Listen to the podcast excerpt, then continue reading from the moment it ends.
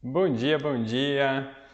Eu sou Augusto e esse é mais um podcast Ponto Cego e o tema da nossa reflexão de hoje é autoconfiança. um minuto de suspense ali, um, um instante de suspense. A autoconfiança ela é um, uma relação que a gente tem consigo próprio, é, baseada na nossa experiência de vida. Então, lá na nossa criação, eu, eu falo muito dessa questão assim do, da experiência de vida, da criação, porque é, eu parto sempre da ideia que tudo que a gente experimenta na vida adulta é reflexo das possibilidades que a gente experimentou lá no início da nossa vida. É, existem muitos autores que, que falam sobre isso, existem muitos pensadores da, da área da psicologia, que, que falam sobre esse tema com mais profundidade e partindo então desse, dessa visão de que a gente aprende alguns comportamentos na nossa criação baseado na experiência que os nossos pais nos proporcionam, somado é, as nossas tendências internas, as nossas inclinações, a gente vai fundamentar como a gente vai enxergar a vida. E nessa forma de enxergar a vida, a gente tem três elementos que, que fundamentam, que, que criam essa, essa autoconfiança ou que não criam essa autoconfiança em nós, que são as habilidades que a gente tem, é, as qualidades que a gente tem e a forma como a gente julga o mundo, a forma como a gente concebe a nossa visão sobre o mundo, a nossa opinião sobre o mundo. Então, nesse sentido, quando a gente fala das nossas habilidades, a gente está falando de tudo aquilo que a gente consegue fazer através das ferramentas que a gente tem é, é, como a gente consegue atuar no mundo, como a gente consegue se virar no mundo. Então, vamos supor que eu me use aqui como exemplo, vou me usar como exemplo, eu dou aula, então eu sou professor é, dessas, de, de, todas as habilidades que um professor tem, vamos pegar a comunicação. É, eu desenvolvi um pouco mais a, a habilidade da comunicação, então eu percebo que essa habilidade de me comunicar com as pessoas ela faz sentido porque se eu percebo que eu me comunico bem ou se eu me comunico com clareza, é, eu tenho um feedback do meio e isso diz assim, putz, eu me comunico bem, isso me dá uma sensação boa, uma sensação agradável, uma sensação de poder, ou seja, eu confio na minha habilidade de comunicação. Quando a gente vai falar das nossas qualidades, é, muitas vezes a gente não tem muita clareza disso, parece aquelas entrevistas de emprego, assim, muito clichê, é, cite três defeitos, cite três qualidades, e a pessoa fica lá pensando, fala que ela é muito proativa, fala que ela não chega atrasada, essas coisas. Quando a gente pensa nas nossas qualidades, é, a gente pensa assim, de é, do nosso empenho, do nosso esforço frente ao uso das ferramentas que a gente tem disponível. Não adianta me comunicar bem mas essa comunicação é, ela não gerar frutos, ela não gerar é, coisas positivas para mim. Então, é, uma qualidade seria uma boa comunicação, então eu estou usando uma ferramenta de forma bem, isso pode ser uma tendência pessoal minha, pode ser fruto de um treinamento, mas se eu não faço bom uso dessa, dessa qualidade, eu não vou ter uma habilidade disponível. É, e as qualidades elas podem ser relacionadas também à aparência do, do indivíduo. Ah, a pessoa é uma pessoa esteticamente bonita, ela é uma pessoa que se apresenta bem, ela é uma pessoa que, que ela tem uma imponência onde ela entra, que quando ela precisa se posicionar, ela sabe se posicionar sempre com clareza, ela é, consegue respeitar a opinião do outro sem necessariamente impor a dela. Então são vários conjuntos de qualidades e o grande lance é que as qualidades elas são não só uma maneira como os outros nos enxergam, mas uma maneira como a gente se enxerga. As qualidades que a gente percebe que tem. Então, primeiro, eu tenho ferramentas que eu uso no mundo. Segundo, eu tenho uma forma que eu me enxergo dentro desse mundo concebido por mim. E por último, a gente tem os julgamentos, a forma como a gente vai é, considerar que o mundo é adequado, inadequado, bom, ruim, bonito, feio, de acordo com a nossa experiência de vida. É, algumas pessoas têm alguma tendência a ser mais otimistas, digamos assim, então elas vão olhar para o mundo, nossa, que mundo legal, o dia está nublado, mas é tão bom porque não está tão calor, o dia está com sol, nossa, mas é tão bom porque o céu está azul, o céu está azul. E tem outras pessoas que têm uma tendência um pouco mais negativa, um pouco mais é, tipo assim, que saco nublado, hoje podia ter sol, aí amanhã tem sol, mas ah, que saco, hoje tem sol podia estar nublado, podia estar um pouco mais é, menos calor. Então, nesse sentido, a gente vai estabelecendo julgamentos é, da nossa visão interior para fora. E a gente também consegue perceber isso que eu acabei de, de falar, que são algumas tendências que a gente vai seguindo. E essas tendências elas dizem muito sobre a forma como a gente aprendeu a ver a vida. Se eu tenho uma visão um pouco mais positiva sobre os fatos ou se eu tenho uma visão um pouco mais negativa sobre os fatos. E aqui eu não vou falar que uma é melhor que a outra ou vice-versa, mas elas são diferentes e a gente precisa perceber é, qual que é a voz que opera dentro da nossa cabeça para a gente entender melhor como é que a gente julga as experiências que a gente passa na vida e como a gente julga o mundo, as pessoas, as coisas e assim por diante. Nesse conjunto de habilidades, qualidades e julgamentos, acaba que é, a gente precisa entender que tudo isso está relacionado não do mundo conosco, mas é próprio isso é eu comigo mesmo, é eu olhando para as minhas habilidades, é eu olhando para as minhas qualidades e é eu olhando para a forma como eu julgo o mundo. Então, é, quando a gente fala de autoconfiança, a gente precisa é, falar de evitar comparações. Então, esse é o primeiro, a primeira dica de tratamento para autoconfiança. Toda vez que eu estou me comparando com os outros, eu não percebo que eu estou comparando o meu universo pessoal, que eu conheço muito bem, ou pelo menos deveria conhecer muito bem, o meu universo interior, eu estou comparando com outro universo interior da, de outra pessoa. Só que eu não tenho acesso a esse universo interior da outra pessoa. Eu tenho acesso àquilo que está aparente para mim. Ou seja, eu vou olhar para a impressão que eu tenho da forma como ela julga, das habilidades, das qualidades dela. Mas eu não vou saber em essência como é que isso é para ela. Então toda vez que eu me comparo, eu estou cometendo um equívoco. Porque seria justo eu me comparar sempre é, numa condição igual. Vamos supor que eu tivesse um irmão gêmeo, a gente foi criado exatamente igual, vestiu a mesma roupa, nasceu exatamente ao mesmo tempo, é, teve mesmo, os mesmos estímulos, tudo exatamente igual. E aí eu poderia me comparar. Mas esse ser não existe, mesmo quem tem irmão gêmeo tem muitas diferenças, tem um universo de diferença entre os irmãos. Então não é justo fazer essa comparação tua com outra pessoa, porque a outra pessoa ela tem um ritmo de vida, escolhas, criação, visão de mundo completamente diferente dos teus. E mesmo que algumas coisas sejam em comum, sejam alinhadas no, no mesmo sentido, é, a, a, matriz, a forma como isso se expressa, ela é muito, muito, muito diferente. Então, toda vez que eu me comparo, eu estou tentando ocupar o lugar do outro ou estou tentando fazer com que o outro ocupe meu lugar na minha vida. E isso não, não, não dá um resultado legal. Porque me frustra, eu vejo que eu não alcanço aquilo que as pessoas estão alcançando, eu vejo que o sucesso que as pessoas têm não é o mesmo que eu tenho, e assim por diante. Então isso causa mais frustração. E aí a nossa autoconfiança vai lá embaixo. Com a autoconfiança baixa, a gente não consegue desenvolver muitas coisas. A gente não se sente motivado a se melhorar. Então, toda vez que a gente olha é, no sentido de fazer alguma coisa é, para melhorar quem a gente é, melhorar a nossa vida, a gente estimula a nossa autoconfiança, que estimula esse melhoramento, que estimula a autoconfiança e vira um projeto cíclico. E o contrário também é verdade.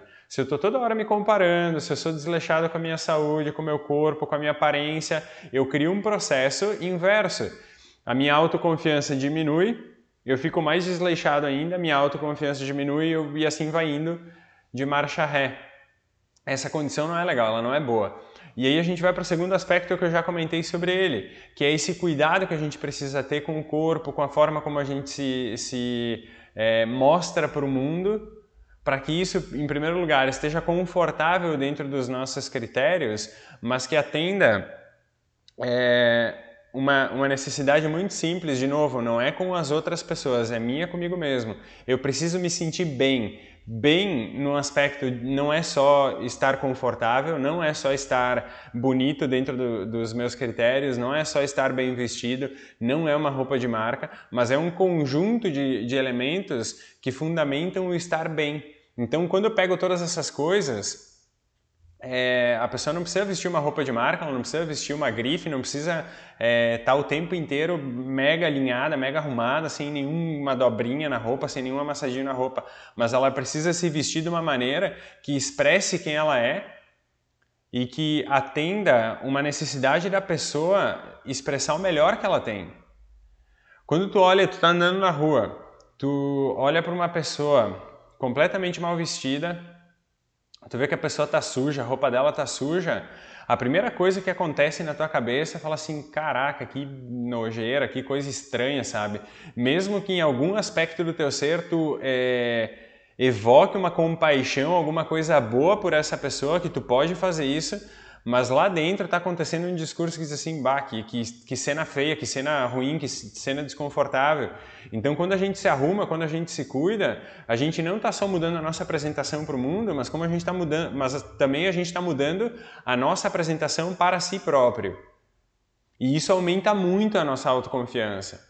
Então, essa, essa relatividade que a beleza das coisas tem, que esse estar bem tem, ela pode ser uma coisa boa e pode ser uma armadilha. Quando a gente fala que não tem bonito e feio, tudo é, é belo, tu pode entrar num, num, contexto de se perder nessa, nessa relação do, do que é agradável e do que é desagradável, e quando tu te perde nessa relação, tu não sabe mais quem tu é. Então é muito arriscado isso. E a tua confiança também, ela fica minada com isso, e tu não consegue desenvolver nada, porque tu não confia em ti. Se tu não confia em ti, tu vai confiar em quem? Um terceiro elemento que a gente precisa considerar com muito carinho chama autocompaixão. A pessoa autocompassiva, ela sabe que ela vai fazer literalmente cagada na vida, mas ela precisa ser muito de boas com isso, porque tu sabe que tu vai errar, tu sabe que tu não acerta todas e é até bom que tu erre algumas, porque esse aprendizado através do erro ele é mais sólido, ele é mais consistente.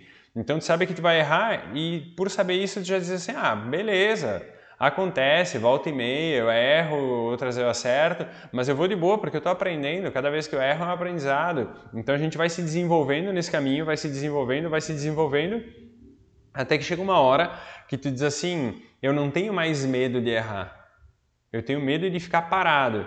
E aí tu começa a perceber que tua autoconfiança também está respondendo muito bem. Porque se o teu medo é ficar estagnado, perfeito. Tu sabe que tu vai sempre para frente, por mais que aconteçam coisas estranhas, por mais que tu te perca, tu erra e um monte de coisa confusa, tu sabe que tu pode confiar em ti na tua capacidade de seguir andando. Isso é muito bom, é muito legal, muito positivo. E um último elemento que eu vou, é, um dos últimos elementos que eu vou trazer é quando a gente é, vai fazer alguma coisa e aí aparece uma voz lá dentro da nossa cabeça dizendo assim: não, tu não consegue, não, tu não pode, não, tu não é capaz. E aí a gente tem um recurso disponível que é como se fosse fazer uma experimentação.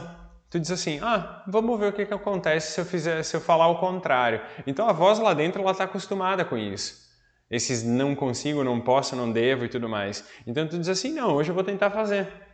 Por mais que essa voz fique falando, tu vai lá e faz, do jeito que for possível, do jeito que der, juntando com o item anterior, a autocompaixão. Se der muito estranho, muito errado, beleza, aprendi alguma coisa.